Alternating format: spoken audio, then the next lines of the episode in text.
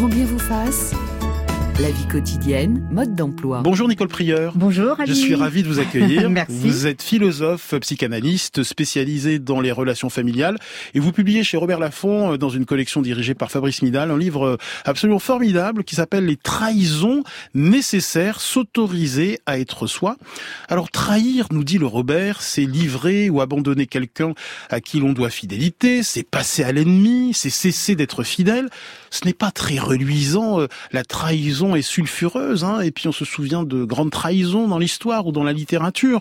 Judas qui trahit euh, Jésus, Brutus qui trahit César, Talleyrand qui trahit tout le monde, et ou Iago dans Othello. C'est pas très positif, Ce n'est pas très positif. a priori. Et en tous les cas, effectivement, et j'ai bien aimé l'extrait de En thérapie parce que justement, c'est ce qui m'avait fait euh, appeler, ce qui, m'a amené finalement à parler des trahisons. En thérapie, souvent, les gens disent j'ai été trahi, il m'a, elle m'a trahi, et ils s'arrêtent à ce niveau-là. Alors que les trahisons, bien qu'elles soient destructrices, bien qu'elles soient dans certaines situations effectivement comme des, des, des, des, des, des- des- vraiment des lieux où, on, où tout explose dans notre système, elles peuvent être des moments aussi de grande renaissance. Et il m'avait semblé intéressant, euh, comme dit d'ailleurs Diane dans, dans, dans cet extrait-là, parlons-en. Commençons à aller comprendre un petit peu euh, la complexité de la trahison. Et j'ai envie de dire, ne trahissons pas la trahison et rendons-la à sa complexité. C'est très complexe la Et, trahison. et justement, dans votre livre, vous montrez que la trahison n'est pas binaire du côté Non. du bien ou du mal.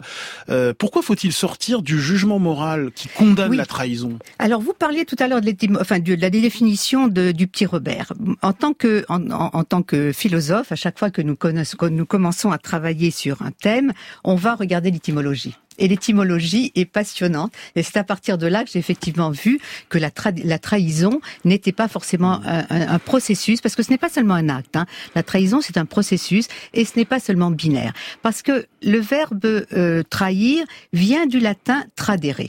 D'accord Et quand on regarde l'étymologie de départ, tradere, il n'y avait pas cette connotation morale. Il n'y avait, c'était, la tradere, c'est passer. C'est Passer d'un camp à l'autre. voilà, même pas d'un camp, d'un endroit Hmm. à un autre. Il n'y avait pas cette notion de passer à un camp ennemi. Mais là où je trouvais que c'était intéressant et qu'il fallait vraiment réfléchir un peu plus et sortir du dualisme, c'est que tradere a donné tradition. Hmm. Et pour moi, c'est vraiment symptomatique de toute notre existence d'être humain. C'est-à-dire que le changement ne peut pas faire l'économie d'un déplacement. Nous, nous nous déplaçons sans cesse de nos parents vers euh, nos amours, de, de- nous nous déplaçons sans cesse. Et vous Mais- martelez dans votre livre, Nicole Oui. Prieur, que nul n'échappe à la trahison. Nul n'échappe à la trahison. Et là où j'ai commencé à faire une distinction entre les traîtres, effectivement, qui ne sont que destructeurs, et les traîtres éthiques, les traîtres éthiques, c'est ceux qui, qui j'ai envie de dire, euh, qui complètent le processus. On se déplace, mais on reconnaît d'où on vient. On reconnaît la tradition qui nous a formés, et même si à un moment donné j'ai besoin euh, d'en sortir pour un peu plus m'accomplir, je le fais en reconnaissant d'où je viens. Et ça, c'est important. Traître éthique, ça ressemble à un oxymore. Tout à fait, c'est un oxymore.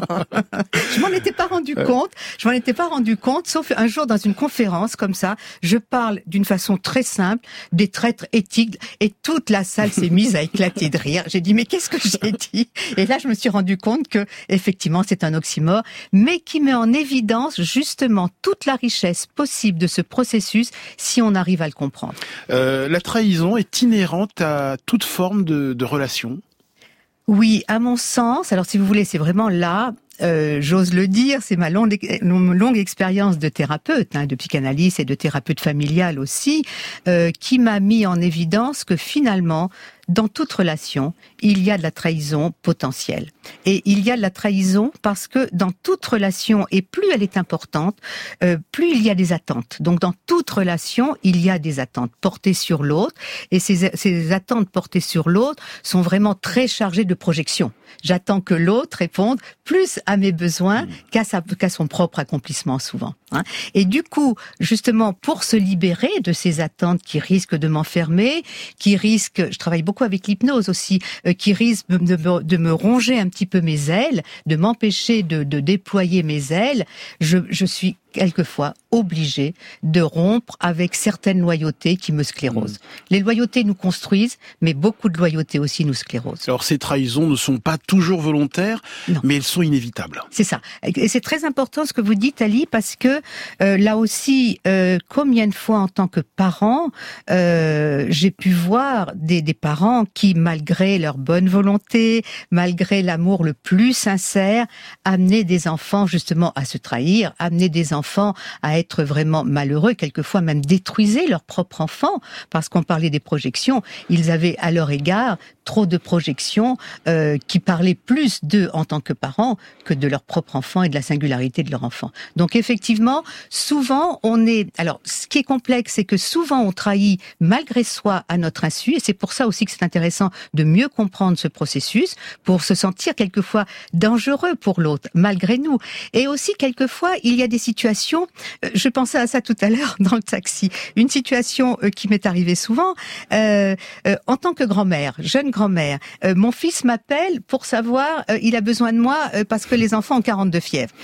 Évidemment, c'est toujours la même chose. Deux heures après ou une heure après, ma mère m'appelle en me disant j'ai une crise d'angoisse, j'ai besoin de toi, je peux pas sortir. Qu'est-ce que je fais? Mm. Je suis obligée de trahir les uns, d'être déloyale. Ce sont les conflits de loyauté. Donc le traite, ce n'est pas toujours l'autre. Mm. Et plus on mesurera que l'on risque d'être soi-même traître à notre insu, plus on pourra devenir éthique aussi. Ça veut dire quoi euh, être soi-même? Ah. Parce que le sous-titre de votre livre, c'est s'autoriser à être soi. Ça veut dire quoi exactement? C'est terrible comme question parce que on pourrait y passer des heures. Ce que j'ai envie de dire, c'est euh, de toutes les manières, euh, être soi, c'est une, c'est ce n'est qu'un cheminement. C'est un processus, là encore, qui nous amène à être toujours de plus en plus fidèles euh, à ce qui fait sens pour nous. C'est ce qui m'amène de plus en plus à être cohérent avec ce qui est important, avec euh, avec les valeurs fondamentales pour moi. Mais là aussi, on n'a pas parlé de ces trahisons qui sont incroyables. Combien de fois je suis appelée et amenée à me trahir moi-même sans le savoir, sans le vouloir. Donc être soi, j'ai envie de dire, c'est le but.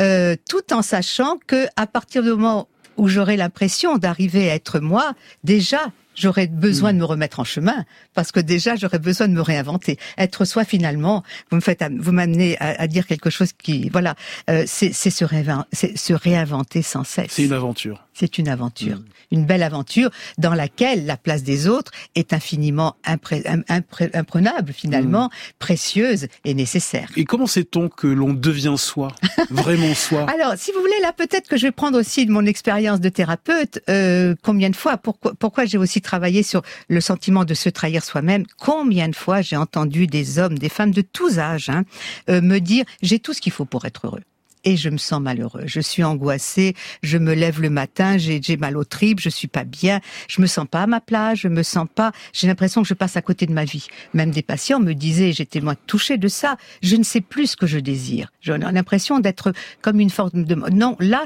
une forme de mort intérieure, euh, de quelque chose de trop absent à l'intérieur de soi, on est absent de soi-même. Et du coup, c'est à partir de cette non-présence à soi qu'on pourrait définir le, le, le, le se sentir et là aussi, si je peux faire un, rappel de quelque chose que je vis, euh, une, une référence à l'expérience de l'hypnose, souvent dans des, dans des expériences de l'hypnose, euh, dans des exercices d'hypnose, c'est un moment où le patient, d'une manière très corporelle, très sensorielle, me dit se sentir être là se sentir être cohérent, être unifié, être finalement en harmonie et en accord avec le monde, sans se poser de questions. À un moment donné, on n'a plus mm. besoin de se poser de questions. Il y a une forme d'évidence. Et, ça, c'est important. Et à propos d'hypnose, vous avez eu la chance d'être formé par le grand hypnothérapeute euh, François Roustan. C'est incommensurable comme, ça, comme chance et comme expérience. Marie Lanzenschein de Femme Actuelle. Oui, euh, Nicole Prieur, j'évoquais les dommages collatéraux. Euh, est-ce qu'on peut dire qu'une trahison réussie, c'est celle où on est parvenu à l'expliquer à l'autre, à la faire accepter euh, Dans le cas, par exemple, d'une déloyauté dans la sphère familiale, ce moment où l'enfant, le jeune adulte, va refuser d'emprunter la voie que ses parents ont tracée pour lui, pour suivre ses propres aspirations, comment assurer le service après-vente, si je puis dire? C'est très important ce que vous dites là. Le service après-vente, c'est très important. Et c'est là où la la, la, frontière entre ce que j'ai appelé dans mon livre, alors que c'est pas en général un mot que j'utilise couramment, mais la différence entre traite salaud et traître éthique, c'est là où ça va se jouer. Comment je gère mes trahisons? À partir du moment où elles ont été indispensables pour moi, encore une fois, où il y va de mon propre accomplissement, comment je gère, comment je ne suis pas un traître salaud? C'est, on en a parlé tout à l'heure, c'est vraiment dans un, dans, dans un retour sur ce qu'a été euh, l'importance qu'a représenté ce lieu, que ce soit nos parents, que soit un couple, hein, euh, euh, que ce soit des amis, l'importance, reconnaître l'importance que ce lieu a eu dans mon développement. Je, je suis obligée de le quitter aujourd'hui parce que je, je me sens enfermée, mais en même temps, je reconnais ce que je dois Hein, c'est une forme de dette que je reconnais et je suis redevable de ce lieu-là. C'est-à-dire, je ne jette pas le bébé avec l'eau hmm. du, de l'eau du bain, mais effectivement, je suis redevable. Et finalement aussi, pour aller plus loin, et c'est vraiment ce que je travaille moi dans le cheminement avec mes patients, je reconnais la souffrance que je peux infliger à l'autre. C'est-à-dire que je mesure qu'effectivement, dans ce cheminement qui est incompressible pour moi, irrépressible, je sais que je fais du mal à l'autre. Et si on doit dire quelque chose à cet autre-là, c'est effectivement, ce n'est pas contre toi, je reconnais ce que tu m'as apporté. Je pense que dans l'idéal, c'est ce genre de parole qu'il faut qu'il faut pouvoir mettre. Euh, je reconnais ce que tu m'as apporté. Ce n'est pas contre toi, mais il y a quelque chose qui m'amène à aller me réaliser ailleurs, etc. Ça se passe aussi dans le monde professionnel. Donc effectivement, ce, ce service après-vente fait partie complètement de la trahison éthique. Nicole Prieur, si je vous comprends bien, c'est à la fin de, de la trahison qu'on en récolte les fruits, des fruits pourris quand cette trahison est destructrice et, et des fruits savoureux savoureux quand la trahison est libératrice Tout à fait. Tout à fait. Alors, si vous voulez, là aussi, euh, ce que je suis amenée à travailler, peut-être dans le service après-vente vis-à-vis de soi-même, parce que justement, le traître éthique va porter une culpabilité. Combien de fois Alors là, je l'ai j'ai pu le constater dans ce que l'on peut considérer aussi comme une forme de trahison nécessaire euh, chez les transclasses. Hein. donc ceux qui, effectivement, les personnes qui changent de classe, de classe, voilà, transfuges de classe, euh, qui changent de, de, de, classe sociale par rapport à leur milieu d'origine ou euh, euh de, de, culturel d'origine ou alors euh, par rapport à la précarité et leur milieu social d'origine. ces transfuges de classe, souvent, et, et j'adore travailler avec eux parce qu'ils viennent souvent quand ils ont à la trentaine et mm. à la trentaine, les jeunes adultes euh, ont cette psyché encore très souple. On peut vraiment travailler avec eux, on peut vraiment les faire bouger et les faire rentrer dans ce processus de trahison éthique. Et souvent, ils viennent. Alors, ils sont très contents de ce qu'ils ont pu réaliser sur le plan professionnel. Ils sont très contents, effectivement, mais ils savent qu'ils se sentent, en tous les cas, mm. très culpabilisés d'avoir trahi. Ils se sentent étrangers, devenus étrangers à leur propre famille. Et ça, c'est trop douloureux. Et du coup, euh, ce que je leur dis, et, du coup, là où ils se mettent en difficulté, c'est que souvent, ils sont en échec amoureux j'ai réussi socialement, j'ai réussi professionnellement, mais quelque part inconsciemment, pour rester affilié à ma famille qui continue à galérer, je me mets moi aussi en, échec, amoureux, etc. Et ils viennent avec cette difficulté de finalement pouvoir s'accomplir sur tous les plans. Et je leur dis, c'est que vous n'avez pas trahi jusqu'au bout. C'est-à-dire que vous n'acceptez pas suffisamment, l'acte a été fait, vous avez quitté le milieu d'origine, mais vous n'acceptez pas que votre famille puisse vous considérer comme un traître. Et c'est là où il faut à la fois assumer que l'autre puisse nous, nous, nous traiter de traître. Julien Bisson. Vous parlez ici de la nécessité de trahir.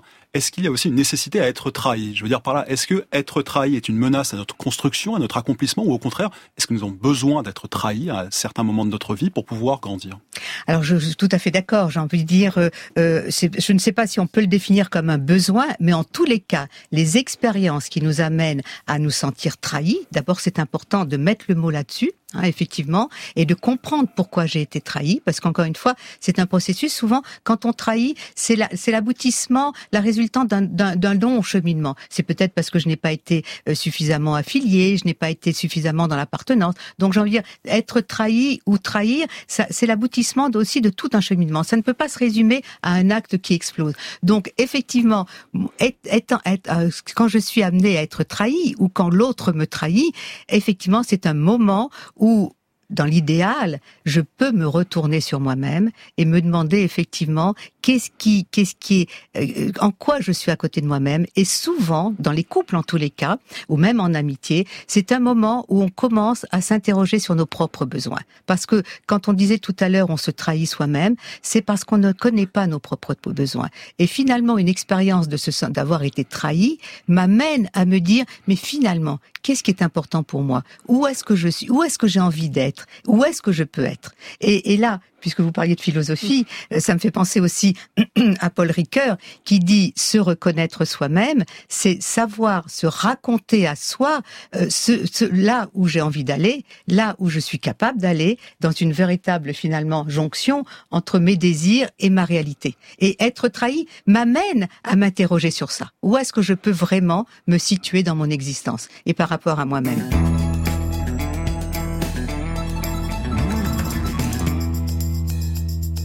Ça vous plaît ça, Marie-Laure Zenschein hein Bon, euh, ce matin, on s'intéresse à toutes ces trahisons euh, nécessaires qui nous permettent de devenir soi. Par exemple, trahir son milieu familial d'origine pour enfin vivre sa vie ou trahir certaines amitiés car elles ne nous correspondent plus. Le standard vous est ouvert pour euh, réagir à notre conversation 01 45 24 7000. Vous pouvez également réagir sur l'appli France Inter. Je vous propose d'écouter l'écrivaine Annie Ernaux. Mon père était d'une extraction extrêmement pauvre, surtout pas dire modeste, ce mot est affreux. Et il a essayé de s'élever euh, difficilement, il est parvenu à une petite place. Et moi, je suis devenue professeur parce que d'une part, lui-même le désirait, qu'il a tout fait pour que je devienne professeur, tout fait pour que je sorte de, de, de son aliénation à lui. Et j'en suis sortie bien sûr, et je suis devenue professeure à ce moment-là, j'ai eu l'impression vraiment d'une trahison puisque j'avais j'avais oublié ce qui était l'héritage de gêne, de pauvreté et aussi d'absence de culture et que je, je, je baignais dans cette culture qu'il n'avait pas. Donc il y avait une trahison et Maintenant qu'il est mort, je n'ai plus de moyen de combler cette distance aussi qui s'était établie entre nous deux. Il n'y a plus rien, il n'y a plus rien que les mots. Bon, c'est un faible recours. Nicole Prieur, je rappelle que vous publiez Les trahisons euh, nécessaires, s'autoriser à être soi. Que vous inspirent ces propos euh, d'Annie Ernaux sur France Culture en juin 1984 oui, effectivement, il y a bien une forme de trahison. En tous les cas, ça peut être lu de cette manière-là, puisque, comme on le disait tout à l'heure, il y a un déplacement. Il y a, on, sort du milieu d'origine pour aller vers un autre milieu. Euh, mais dans ce que dit euh, Annie Ernaud, en tout cas à ce moment-là, euh, même si on entend une petite culpabilité, elle, n'a pas à se sentir coupable. Elle était portée. Cette, cette, cette, dire, cette, ce dépassement de la classe d'origine était porté par le désir des parents. Finalement, et là, on redevient euh, le bon enfant de ses parents. On est différent d'eux, mais on redevient le bon enfant de ses parents puisqu'on on, réalise ce qui était un désir, leur, désir le plus cher. Et là, j'ai envie de dire, c'est une trahison, certes, mais là, c'est une trahison finalement qui, qui remplit tout le monde dans la famille. Et elle n'est pas blessante parce que justement, elle apporte un plus. Et alors, souvent aussi, moi, ce que j'ai pu constater dans, dans mes consultations, euh, c'est que quand un membre de la famille bouge de cette manière-là et que c'est assumé et que c'est accepté par l'ensemble de la famille et même, euh, j'ai envie de dire, euh, savouré par l'ensemble de la famille, à partir de ce moment-là, il y a beaucoup de choses qui bougent. Mm. On peut avoir une lecture très systémique. Il y a beaucoup de choses qui bougent. Le frère qui ne trouvait pas de travail, tout d'un coup a un rendez-vous euh, de d'embauche. la sœur qui ne trouvait pas d'amoureux. quand à partir du moment où on assume cette ce qu'on peut appeler une trahison, ce déplacement, à partir du moment où c'est assumé par l'ensemble du, du système familial, à partir de ce moment-là, le système, en, dans, son ensemble, se met en mouvement. Et souvent aussi les trahisons par rapport peut-être même à des, à des missions impossibles liées au transgénérationnel, les trahisons vont faire remettre en mouvement le temps, dans une famille. Et elles ont aussi ce côté positif. Alors à propos des trahisons nécessaires dans le cadre familial, j'ai déniché cette formule dans, dans, votre livre. Qui aime bien, trahit bien. oui. Alors, si vous voulez, je suis partie aussi. Peut-être qu'on parle beaucoup de loyauté depuis tout à l'heure. C'est peut-être intéressant de, de, de, justement, euh, ça, ce, qui aime bien, trahit bien. Euh, pour moi, ça, c'est, c'est dans le système parent-enfant, hein, euh, dans les interactions parent-enfant. Et peut-être qu'il faut un peu expliquer aussi pourquoi cette notion de loyauté et pourquoi les loyautés sont à trahir à un moment donné? Euh, si vous voulez, euh, dans une famille, le lien éthique, c'est comme ça que je l'ai appelé, se construit autour de ce que j'ai aussi appelé le don, le dette et la loyauté. C'est-à-dire que dans une famille, et ça je, me, je, suis partie de l'analyse de l'anthropologue Marcel Mauss, hein, qui a fait effectivement euh, toute une analyse sur comment les liens se tissent à travers les différents peuplades, hein, à travers les différents groupes. Et il a mis en évidence trois mouvements, trois moments et trois mouvements importants dans les relations pour qu'elles soient entretenues. Le donner, je donne à quelqu'un. Le recevoir, c'est une autre position, donc quelqu'un qui le reçoit. Et ce quelqu'un, s'il a envie que la relation se poursuive, rend. Hein, donc ce sont les trois mouvements. Et dans la famille, entre parents-enfants, ces trois mouvements commencent par le don. Hein, effectivement, le lien dans la famille commence par un don, le don de la vie. Alors quand je parle de don, ça peut être aussi bien l'amour, les mm. bonnes intentions, mais c'est aussi la névrose familiale. Hein. les traumas de la famille, tous les non-dits, enfin tout ce que vous voulez. Mais du coup, ce qui est important à retenir, c'est que le don, immédiatement, crée des dettes le bébé n'a pas sitôt crié son premier cri qu'il est déjà endetté vis-à-vis de sa famille. Et rendre dans une famille, il s'agit pas de rendre évidemment des parents. Hein, euh, on n'attend pas que l'enfant nous rende. Voilà. Mais rendre, euh, c'est répondre aux demandes. Hein, aux attentes de la famille. Hein. Je voudrais que tu sois un grand, un grand, je ne sais pas quoi, un grand artiste, etc. Et être loyal, c'est être le bon enfant, l'enfant parfait de ses parents. Et justement, euh, si j'aime mes parents, euh, je vais accepter euh, qu'ils m'autorisent finalement, parce que c'est tout, euh, de ne pas être l'enfant parfait. Et c'est ça la première mmh. trahison. C'est m'autoriser à ne pas me m'accepter comme ne pouvant pas être l'enfant parfait de ses parents. Et ça, quand on en parle avec les patients, qu'est-ce que ça les libère? Grande précision, hein, on ne mettra pas toutes les trahisons sous le même toit, on n'évoquera pas ici, et vous l'évoquez pas dans votre livre, euh, les hautes trahisons que sont la maltraitance, l'inceste, les abus sexuels, la violence physique ou, morale. On s'intéresse ce matin euh, à ce que vous appelez les trahisons euh, familières. Tout à fait, tout à fait. J'aime beaucoup ce mot familière parce qu'effectivement, c'est celle qui se passe dans un univers plus plutôt, encore une fois, de bons sentiments, d'affection, etc. Les autres trahisons que j'appelle plutôt, moi, des traîtrises, c'est-à-dire mmh. des trahisons qui ne sont que destructrices euh, et qui font exploser euh, à la fois les, les personnes et les, les, les groupes. Euh, ces trahisons-là méritent effectivement un autre travail et on ne, et finalement même ces trahisons-là, on mmh. peut y réfléchir, mais parce que finalement on peut renaître après une trahison. Mais c'est un autre propos. Expliquez-nous ce, ce paradoxe.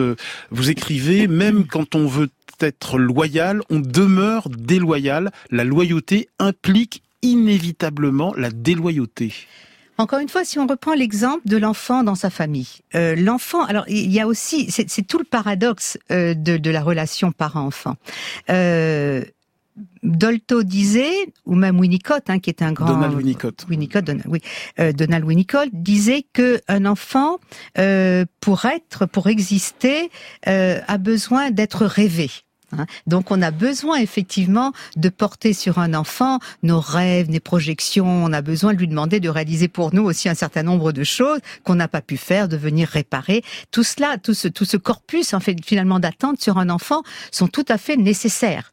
Mais à un moment donné, et c'est ça où les trahisons rentrent en scène, à un moment donné, pour être soi, pour grandir, pour devenir ce que j'ai à devenir moi, à ce moment-là, effectivement, je dois m'opposer à, à, toute, à une partie de ces projections. Je dois faire le tri entre celles qui m'accompagnent et qui m'accomplissent effectivement, et celles qui ne sont que euh, l'expression des besoins des parents. Et je ne peux pas, là aussi dans les trahisons euh, nécessaires, c'est accepter à un moment donné, ce n'est pas toujours facile, qu'on ne puisse pas sauver ses parents. Hmm. À un moment donné, accepter qu'on ne peut pas réparer leur existence. Nicole Prieur, donnez-nous des conseils pour assumer cette inévitable déloyauté. Comment assumer euh, cette culpabilité liée à, ce, cette déloyauté? Alors c'est vrai que dans mon livre, euh, ça a été aussi, vous parliez de Fabrice Midal qui était à l'origine un petit peu de, de, de, ce projet ou de la réactualisation de ce projet parce que je travaille là-dessus sur ce thème-là depuis une quinzaine d'années. Euh, sur ces conseils, j'ai fait un petit livret pratique où j'accompagne si vous voulez. Voilà. Et alors c'est très drôle aussi parce que quand j'ai offert ce livre à, à mes enfants et à mes petits-enfants, à, mes, à mon frère, etc., les jeunes générations, donc les 18, 20, 25 ans, se sont saisis du livre et ont fait le livret pratique. Je ne sais pas s'ils ont lu le livre, je ne veux pas le savoir, mais ce sont voilà. Alors, et des donc conseils. effectivement, des conseils. Euh, le- je crois que euh, et, et c'est bien bien une, sur- une synergie. Je pense que une relation heureuse euh, et on est là pour en parler, une relation qui permette finalement qu'on ne se sente pas trahi et qu'on ne trahisse pas trop l'autre euh, à notre à notre insu. Je pense que c'est une relation où on arrive à se décentrer par rapport à soi-même. C'est-à-dire se poser vraiment la question. Alors on peut pas se la poser tout le temps, hein, mais à des moments, quand on sent que l'autre est en souffrance, quand moi je commence à être en souffrance ou être angoissée, qu'est-ce qui cloche? Qu'est-ce qui ne va pas? François Roustan disait la souffrance vient quand on n'est pas à sa place, quand on n'est pas là où on a on a besoin d'être. Donc quand on a quand on et c'est inévitable cette souffrance-là. Je veux dire, on peut pas éviter de la voir. Mais ce qui est ce qui est important, c'est à partir de ce moment-là où est-ce que je suis? Pourquoi je suis en décalage par rapport à ce que j'ai envie de faire. Pourquoi est-ce que l'autre est en souffrance, mon fils? Pourquoi il a des difficultés à l'école alors que c'est un garçon brillant? Est-ce que je veux trop pour lui? Je veux dire qu'une relation épanouissante pour tout le monde, c'est une relation où on s'interroge sur la singularité de l'autre. Et on arrive à la reconnaître, on arrive à l'assumer. Et moi, en tant que tel, j'arrive aussi à affirmer ce que j'ai envie d'être. C'est pas, c'est pas toujours facile, hein Nicole Prieur, je vais vous lire euh, le long mail de, de Sirius euh, sur notre page Facebook. Je ne sais pas si ça rentre dans le thème. Je n'aime pas euh, ce mot de trahison, mais j'ai coupé les ponts avec mon père depuis plus de deux ans. De mon point de vue, c'est lui qui a trop souvent trahi ma confiance, trahi notre relation. Je souffrais de cette relation. J'ai pris sur moi pendant des années, me contentant de faire acte de présence au repas de famille sans vouloir participer. On me parle parfois, des liens sacrés pour me faire revenir vers lui, mais cet argument du sacré n'a pas de sens selon moi. Il sait articuler les fils de la culpabilité, une de ses méthodes favorites, et se sert de nos proches pour me faire passer ses attentes. Mais l'entendre dire récemment qu'il n'a toujours pas compris la rupture au bout de trois ans et des pavés envoyés par mail euh, ne me donne pas la moindre envie d'une reprise de contact. Et pourtant, je n'ai jamais été aussi bien dans ma vie et dans ma peau que depuis cette coupure. Et oui, c'est ça. Et c'est bien de, ça, ça- pour moi, ça relève effectivement de la trahison. Et c'est vrai qu'il y a dans la trahison, il y a, il y a- plusieurs choses que sur lesquelles j'ai envie de, de réagir. Euh, dans la trahison, il y a quelque chose qui est aussi, euh, qui peut être euh, très douloureux pour celui qui se sent trahi. Euh, c'est que on a forcément, euh, et c'est la difficulté de la trahi- de l'acte de la trahison, c'est que il ne peut pas y avoir de consensus sur le vécu et la représentation de la trahison. Ce monsieur, je, je n'ai pas retenu son prénom. Sirius. Sirius. Euh, Sirius. Euh, donc, Cyrillus, effectivement, a une vision personnelle et tout à fait juste hein, de, ce, de cet acte qui était nécessaire. Moi, quelquefois, j'ai dit aux patients, c'était vital pour vous. Hein, donc, ça, ça libère la culpabilité. On, on se, soulève, on se libère de la culpabilité en mesurant que c'est- que c'est vital pour soi. Mais cet acte-là, euh, qui est vital pour lui, ne peut pas être vécu de la même manière de la part d'un parent qui, en plus, ne comprend pas forcément les choses. Et comme vous disiez tout à l'heure, Marie-Laure, on peut quelquefois expliquer, mais quelquefois les parents se sentent tellement remis en cause par cet acte-là qu'il ça les renvoie quelque part à leur propre fragilité. Si Cyrillus avait l'impression d'être trahi, euh, le père peut-être n'était pas prêt à assumer cette vulnérabilité qu'il a qu'il a portée dans le dans, dans, dans la famille et, finalement euh, vouloir en discuter avec les parents. Les parents qui peuvent entendre ça, ce sont les parents qui sont déjà qui ont une belle assise identitaire et qui peuvent entendre finalement qu'ils ont fait du mal sans s'en rendre compte. Question de Marie-Laure Sunshine de Femme Actuelle. Oui, vous parliez tout à l'heure, Nicole Prieur, du don, de la dette. J'ajouterais euh, quoi qu'il en coûte. Oui. C'est clair. Euh, Est-ce qu'on peut dire que la, tra- la- la trahison est forcément consciente? Vous parliez tout à l'heure aussi de l'hypnose. Est-ce qu'on a conscience Hmm. de ce processus, de ce cheminement, ou parfois de ce fait générateur qui fait qu'on Hmm. va verbaliser, passer à l'action et trahir euh, Oui. de manière nécessaire Oui. Non, justement, c'est ça le problème, c'est qu'effectivement, et parce que parce que on n'en a pas conscience, parce que euh, si vous voulez, ce, ce, ce- thème-là, c'est aussi un thème. euh, on parlait tout à l'heure en aparté de l'argent aussi. hein. Ce sont deux thèmes sur lesquels on, on s'est mis à travailler parce qu'il n'y avait pas d'écrit, il y avait rien d'écrit. Et moi, j'adore travailler euh, sur des terres vierges où personne n'arrive un peu réfléchi, parce que moi, je prends pas trop de risques peut-être. Mais en tous les cas, euh, effectivement, ces trahisons, ça me semble être important de donner les moyens aux gens de pouvoir mettre des mots. là-dessus et de mieux comprendre le processus pour justement ne pas se piéger soi-même. Hein. Et, quelquefois, euh, l'autre jour, j'étais dans un groupe de formation avec des psys et un psy me disait mais là je suis dans une situation où je suis obligée de me trahir moi-même parce que du coup le, le processus est tellement complexe qu'effectivement euh, elle elle qui est je veux dire, euh, qui travaille à ne pas se trahir, était coincée en me disant, mais là, dans cette situation, je vais être amenée à me trahir moi-même. Mm. J'ai dit, mais effectivement, c'est complexe. Et à un moment donné, aussi, il faut accepter qu'on se trahit soi-même au nom si vous voulez, de quelque chose de supérieur. Et dans l'exemple de que vous avez cité, euh, j'aime bien la notion de sacré. Je ne sais pas si on a mm. le temps d'en parler, mais euh, la notion de sacré, euh, je, je, prends appui. Vous allez voir que je vais très large, très loin. Je, je prends appui sur ce que a entendu Abraham de la mm. part de Dieu. Dieu dit quelque chose de formidable. Il le dit pas toujours, des choses formidables, mais là, il dit à Abraham va vers toi. C'est comme un mm. ordre. Je crois qu'on a une assignation. Vous demandiez comme tout à l'heure comment c'est être soi. Une assignation, à mon sens, rudement importante et spirituelle, de d'oser réaliser ce qu'on a à réaliser soi-même.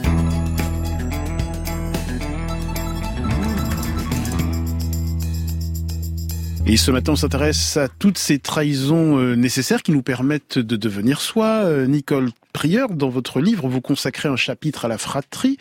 La fratrie à l'épreuve du temps et de la mort euh, des parents. rappelons rapidement hein, que l'aventure fraternelle participe à la construction de notre identité. Hein. Tout à fait, tout hein à fait. Oui, Ce qu'on vit avec nos frères et sœurs nous construisent. Alors, euh, de nombreux mythes fondateurs euh, dans de nombreuses civilisations évoquent les grandes trahisons. Hein, dans la fratrie, on se souvient évidemment d'Abel et Cain. le lien fraternel peut connaître des traîtrises à certains moments clés notamment au moment des successions.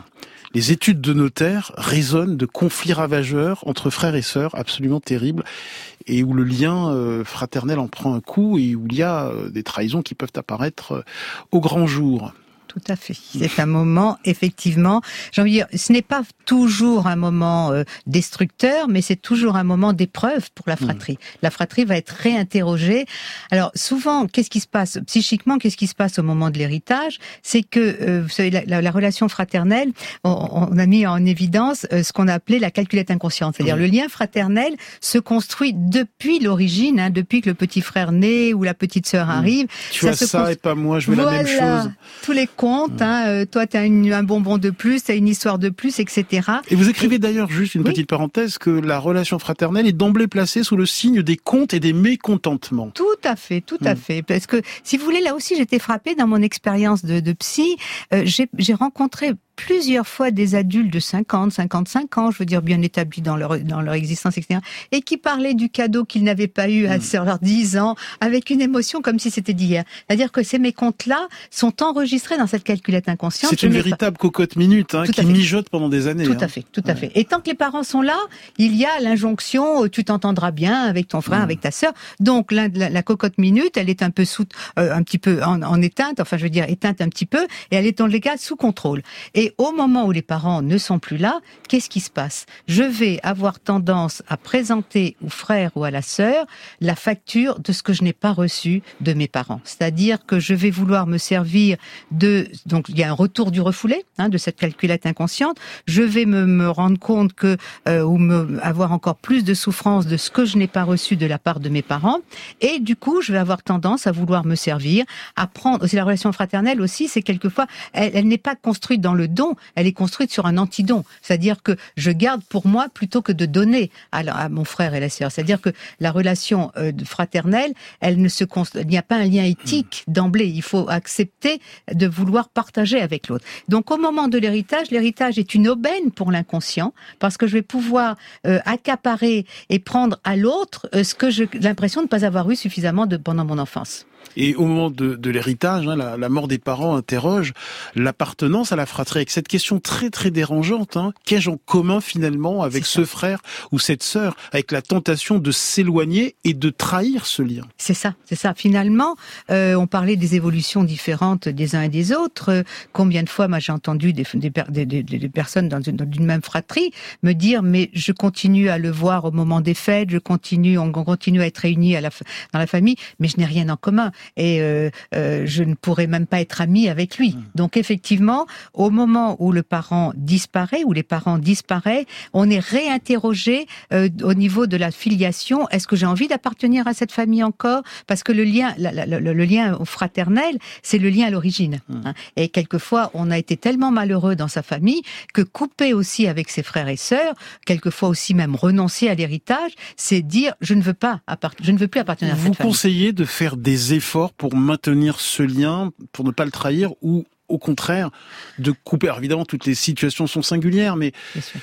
Alors, si vous voulez, c'est vrai que quand on coupe avec un lien, c'est toujours coûteux. C'est toujours coûteux psychiquement. C'est-à-dire que quelque part psychiquement, euh, il y a une partie de soi qui, qui en paye quelque chose, qui en paye, qui paye quelque chose. Donc effectivement, souvent, moi, ce que j'ai constaté, c'est que les frères qui se sont, ou les frères et sœurs qui se sont suffisamment entendus euh, du vivant des parents arrivent à se parler. Et quelquefois, moi, je conseille aussi carrément de, de, de, de profiter de situations de médiation, d'inter- de faire intervenir un tiers, euh, comme dans des situations de médiation, pour s'entendre un petit peu comment on va se partager justement, comment on va recevoir cet héritage-là.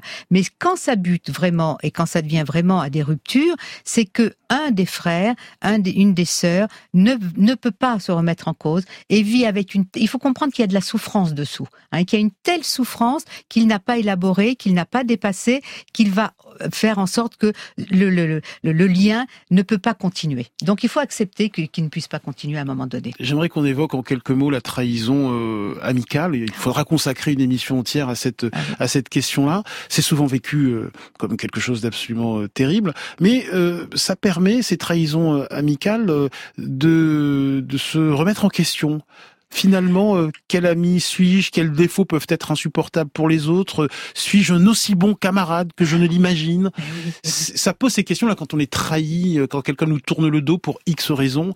Euh, Tout à fait. Et là aussi, j'étais très étonnée. euh, euh, les patients me parlent. Alors, ils ne viennent pas, ils ne viennent pas consulter hein, pour des, des trahisons en, en- en- en amitié, mais ils me parlent de des trahisons en amitié euh, avec une souffrance vraiment très, très, très, très aiguisée. hein. Je veux dire vraiment, c'est très douloureux. Il y a une remise en cause parce que l'ami, c'est quand même l'autre soi-même, hein, euh, avec lequel il y a une entente souvent très immédiate. Et voilà. Et souvent, la, trahison, déjà, ça commence par le sentiment d'en faire plus que l'autre et qu'il n'y ait pas de réciprocité. Là, déjà, il y a une souffrance. Et, effectivement, moi, je trouve que l'expérience de de la trahison, même en amitié, ce qu'elle peut nous apporter, c'est- elle nous amène souvent à être très tolérants. Finalement, l'ami aussi, c'est quelque part, euh, quelquefois, un témoin des amis d'enfance, même si on, a, des- on, on diverge par rapport à beaucoup de choses, euh, c'est, c'est le témoin de notre existence. C'est donc finalement un lien avec notre passé, avec notre histoire, donc il a de l'importance. Et même si je ne m'entends pas, même si j'ai l'impression que j'en fais plus que lui et que je n'ai pas de retour et qu'il répond pas à mes demandes, etc., il représente comme un continuum dans mon existence. Et ça, psychiquement, c'est important. Donc, on va finir par apprendre, quand tout se passe, quand tout peut se passer bien, à être tolérant. Ok, je continue à le voir parce que ça a du sens pour moi, parce que c'est important, mais j'accepte, euh, j'accepte ses défauts, je l'accepte comme il est. Donc, c'est une belle expérience aussi euh, de fraternité finalement au, au niveau de l'amitié. Et nous en reparlerons dans une autre émission. Merci beaucoup, Nicole Prieur. Grand bien vous fasse est un podcast France Inter.